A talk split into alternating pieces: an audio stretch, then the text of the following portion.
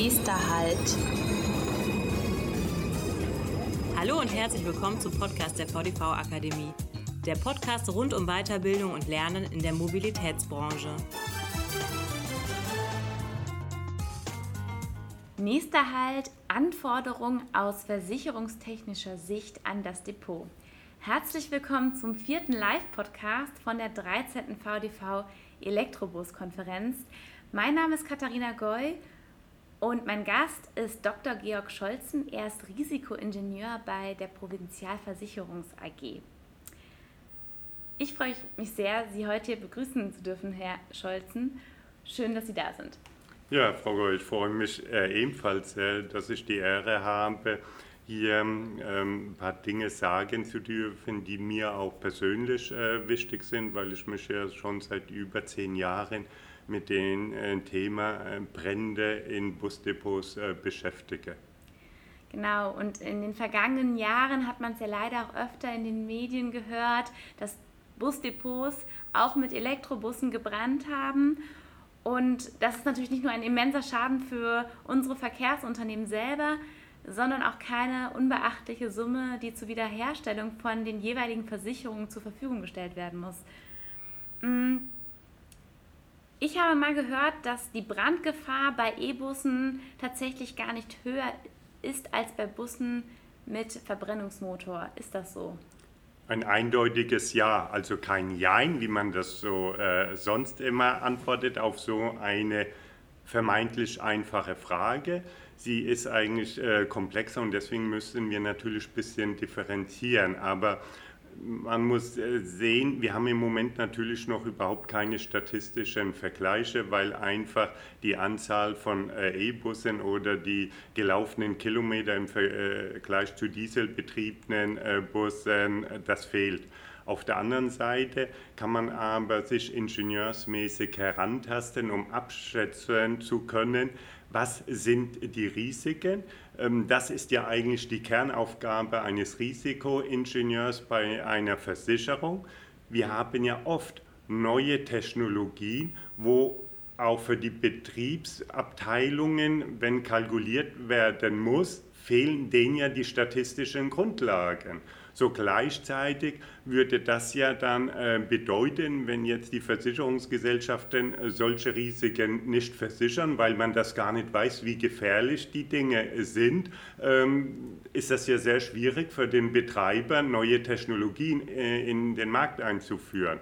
So, von daher muss man halt äh, ingenieursmäßig herangehen. Und das ist eigentlich eine spannende äh, Sache, die mich immer wieder reizt. Und wir müssen einfach sehen, wenn wir so ein Dieselaggregat nehmen, das ist ja nicht nur der Dieselmotor, sondern viele andere Zusatzgeräte, allein wenn Sie sehen, die Nachverbrennung in so einem äh, Motorraum, um halt die Stickoxide zu reduzieren, da haben wir Temperaturen über 1000 Grad.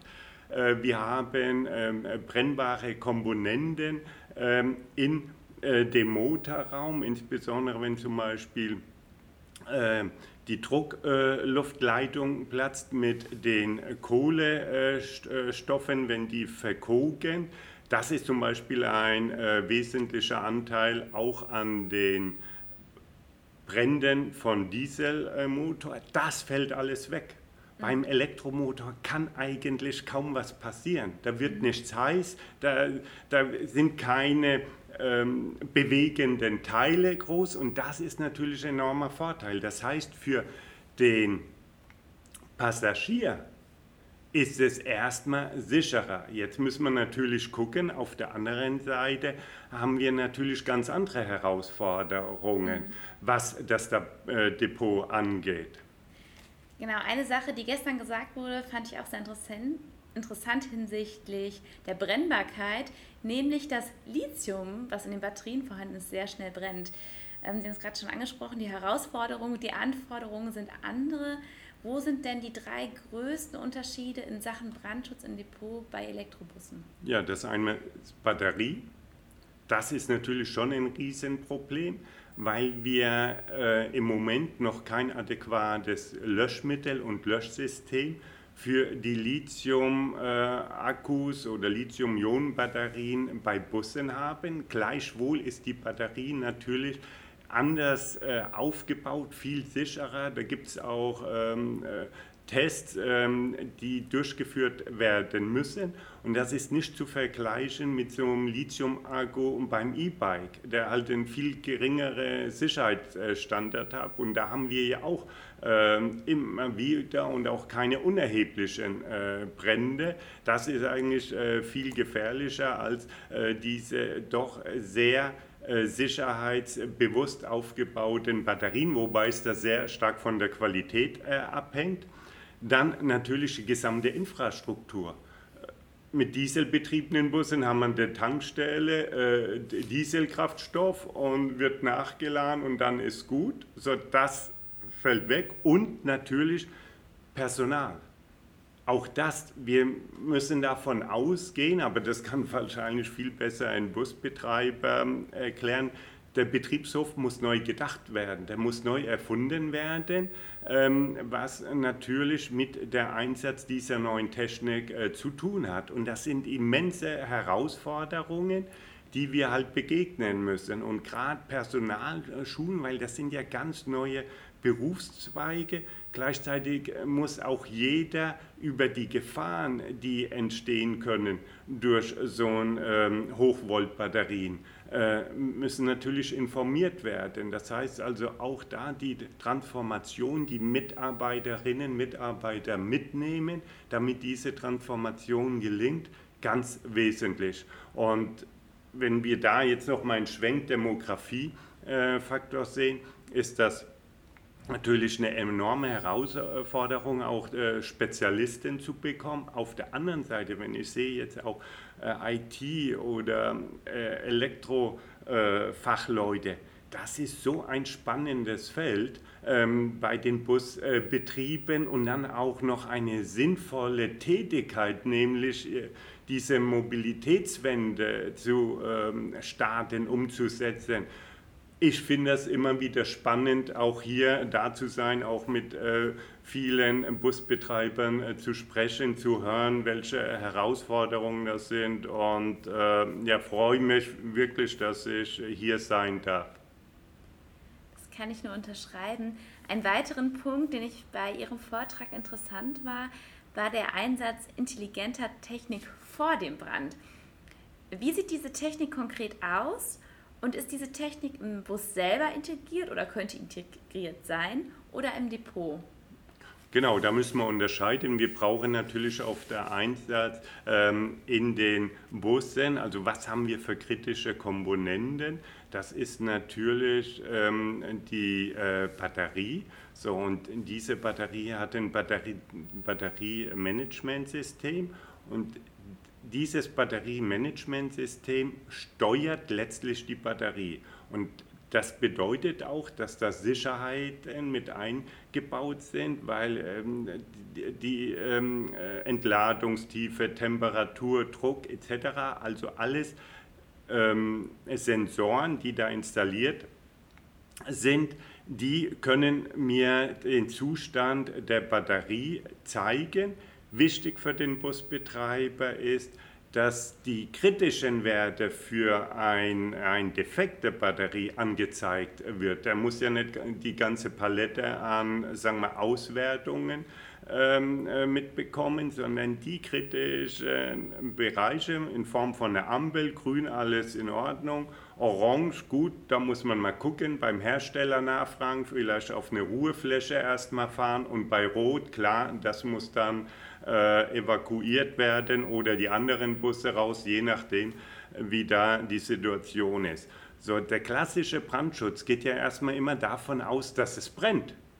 Mhm. So, und dann setzen Maßnahmen ein, dass wir halt, sagen wir, dicke Wände, dicke Türen haben als Brandschutzwände, dass das Feuer nicht darüber hinaus äh, kommt, äh, dass wir eine Brandmeldeanlage haben, das heißt also, dass Rauch dann den Alarm auslöst, der dann aufgeschaltet ist, damit da Einsatzkräfte alarmiert werden und wenn das alles nicht hilft, nochmal viel Wasser in Form von einer Löschanlage. Das setzt aber immer voraus, dass es schon brennt. Wir müssen vor dem Brand kommen, weil wenn einmal die Batterie brennt, Wir haben kein Löschsystem für die Batterie und das ist möglich. Ich war gerade vorhin äh, bei äh, Akasol, die hatten ja hier gerade einen Vortrag gehabt, habe mich da auch nochmal äh, mit dem Batteriemanagement äh, intensiv äh, ausgetauscht. Auch die Frage, Schnittstelle dann zu den Leitzentralen der Verkehrsbetriebe, ob das möglich ist, zum Beispiel in Form von so einer Ampelfunktion, kann, hat Akasol. Äh, wir sind da im Austausch, also ganz äh, spannend. Ich kann da auch immer nur auffordern, dass diese Dinge mit in die Ausschreibung hereingenommen äh, werden, weil diese permanente Überwachung eigentlich das A und O ist, insbesondere auch für den Betreiber selbst in Richtung störungsarmer Betrieb. Mhm. Die andere Situation ist die Ladeinfrastruktur in dem Depot. Das heißt, wir müssen da natürlich, weil da fließen ja sehr hohe Ströme, überall wo Strom ist, das ist ja im Prinzip nur gebundenes Feuer. So, und wenn das irgendwie unkontrolliert frei wird und wir da brennbare Materialien haben, dann fängt es an zu brennen. Also müssen wir die Stellen überwachen wo zu hohe Temperatur äh, auftreten können. Wir sind da auch ähm, äh, mit äh, Schaltbau Stadtwerken Münster im Gespräch, wo wir das noch verfeinern wollen. Das ist alles möglich. Das heißt, diese Technik ist da, so dass man sie einsetzen kann, um auch dann eine Schnittstelle zwischen Ladeinfrastruktur, Batteriemanagement und ähm, äh, Lademanagement für einen Betriebshof äh, sozusagen miteinander zu kommunizieren. Und damit hätten wir eine lückenlose Überwachung der Batterie, damit des Busses, der Ladeinfrastruktur und so, dass also auch wenn da jetzt äh, die Ladeinfrastruktur erkennt, da ist was mit der Batterie, eine Meldung abgesetzt äh, werden kann, damit man dann äh, nachschaut. Und das ist die intelligente Technik, die im Prinzip vor dem Brand da sein muss. Und sie ist verfügbar, man muss sie jetzt nur begreifen, einsetzen für diese Dinge. Wenn es jetzt nun aber leider doch zum Brand kommt, Sie haben gerade schon gesagt, es gibt leider noch keine Löschmittel für die Batterien. Ähm, wäre denn langfristig eine businterne Löschanlage denkbar? Also im Moment sehe ich das nicht. Es gibt Löschanlagen äh, von äh, Firma Siemens, die auf VDS zertifiziert ist für stationäre Speicher. Wir hatten auch mit äh, Siemens ja schon mal Gespräche geführt, ob so etwas auch in einem Bus möglich ist. Ähm, das ist eher schwierig. Ähm, auch da von der Technik her haben wir jetzt auch keine Zeit interessiert. Wahrscheinlich auch die Hörer nicht, wenn man da jetzt so detailliert eingeht. Also das sehe ich erstmal nicht. Nur wir müssen sehen, was bedeutet, wenn äh, es dann doch mal passiert. Das heißt, wir müssen andere Maßnahmen äh, müssen greifen und das zeigen ja auch die letzten Brände. Wir brauchen dann eigentlich kleine Brandabschnitte, wo wir auch in bestehenden Busdepots Trennwände, vielleicht ähm, die dann eine F30-Sicherheit äh, haben, um den benachbarten Brandabschnitt äh, zu sichern, so dass wenn einmal ein Bus anfängt zu brennen, nicht die, die gesamte Busflotte hin ist so, sondern dass wir dann nur einen äh, gewissen Verlust an Bussen haben. Wir müssen davon ausgehen, wenn einmal ein Bus in dem äh, Depot brennt, dass dann die benachbarten Busse, die werden alle mit verbrennen, selbst wenn die Feuerwehr direkt daneben steht. Keine Chance, weil das hängt einfach mit den äh, Innenraummaterialien, diese hohen und gefährlichen Brandlasten zusammen. Würde man das ändern, hätten wir dieselben Anforderungen wie bei den anderen Verkehrsmitteln, nämlich Bahn, Schiff, Flugzeug, würden diese Innenraummaterialien in den Bussen eingesetzt werden, dann hätte man gar nicht das Problem.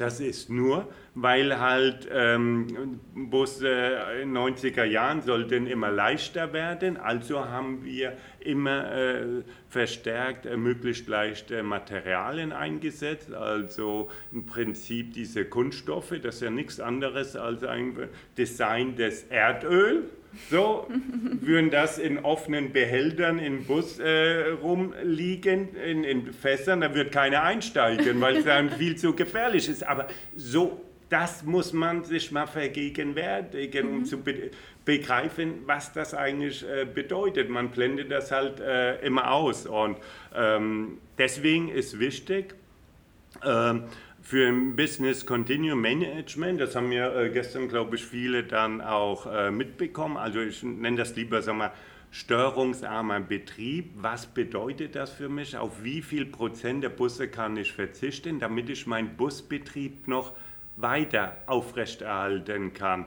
Und das muss natürlich individuell festgelegt werden, genauso wie im Brandschutzkonzept. Und das ist die individuelle, kluges Konzept, wo ich nämlich Batteriemanagementsystem mit der Ladeinfrastruktur, baulicher Brandschutz integriere. Das kriege ich nicht aus der Schublade, sondern da müssen sich die Brandschutzingenieure Gedanken machen, sich auch intensiv mit dem jeweiligen Betreiber zusammenzusetzen, um zu gucken, wie läuft das und ähm, das ist aus meiner Sicht äh, ganz wichtig. In dem Zusammenhang kann ich auch noch äh, sagen, ich bin ja auch Sprecher einer Arbeitsgruppe vom äh, GDV, Gesamtverband der Versicherungswirtschaft und der VDV, wo wir diese Themen ja aufgreifen und hoffen, dass wir Ende dieses Jahres da eine Leitlinie bekommen, ähm, wo dann auch der Busbetreiber und auch die Behörden sich daran orientieren, weil viele natürlich auch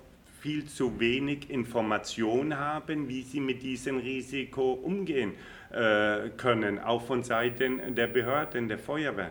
Umso wichtiger äh, sehe ich halt diese Erstellung äh, der Richtlinie, wo ich glaube, dass das ein äh, wesentliche Hilfestellung für die äh, Busbetreiber bei der Umgestaltung ihrer äh, Depots ist und das ist aus meiner Sicht auch ein wichtiger Baustein für die äh, Transformation der Mobilität. Das heißt, ich, ich fasse zusammen, um den Schaden möglichst gering zu halten, falls es doch mal zu einem Brand kommt, ist auf jeden Fall ein gutes Brandschutzkonzept notwendig und ein gutes Gebäudemanagement eben mit diesen verschiedenen Abschnitten, dass nicht das komplette Depot brennt. Genau, und dann vor allen Dingen guter Versicherer, da wenn es mal brennt, dass der dann auch die Kosten übernimmt. Wobei, das ist ja immer nur der finanzielle Aspekt. Das sage ich jedes äh, Mal, wenn ich äh, auch bei äh, Kunden bin, auch außerhalb von einem Verkehrsunternehmen. Ich sitze hier erstmal als Risikoingenieur Versicherung interessiert mich nicht. Mich geht es erstmal darum zu verstehen, was macht der Betrieb, wo hat er seine Schwachstellen. In der Regel sind die Menschen ja betriebsblind. Wenn man sie dann aber darauf hinweist, wo die Schwachstellen sind für den Betrieb als solches, so dann kommen manchmal Erkenntnisse, Erleuchtungen und das ist ja die Voraussetzung, dass Menschen sensibilisiert werden, um entsprechend reagieren zu können. Und das ist, äh, sagen wir mal, das Spannende auch äh, an meiner Arbeit als Risikoingenieur. Auf der einen Seite natürlich viel Technik, äh, auch immer noch mit neuen Sachen sich auseinanderzusetzen und gleichzeitig immer sofort zu erkennen, okay, wer sitzt mir da gegenüber, wer ist das, wie muss man ähm, den anpacken, wie kommuniziere ich, weil er ist ja mein Multiplikator. Ich kann ja nicht jeden Tag vorbeikommen und zu gucken, ob da ähm, äh, äh, alles äh, richtig ist. Und das ist äh, das Spannende an meinem ähm, Beruf, den ich jetzt seit ja, 30 Jahren eigentlich immer sehr gerne ausübe. Herzlichen Dank für diesen Input zu diesem wirklich wichtigen und spannenden Thema. Vielen Dank, dass Sie da waren. Ja, auch vielen Dank. Hat mir sehr viel Spaß gemacht, auch nochmal ein bisschen über die Busbrände darüber hinaus. Ähm, paar Statements abzugeben. Habe mich da sehr drüber gefreut. Vielen Dank, Frau Paul. Bei Fragen und Anmerkungen sind wir unter podcast.vdv-akademie.de erreichbar.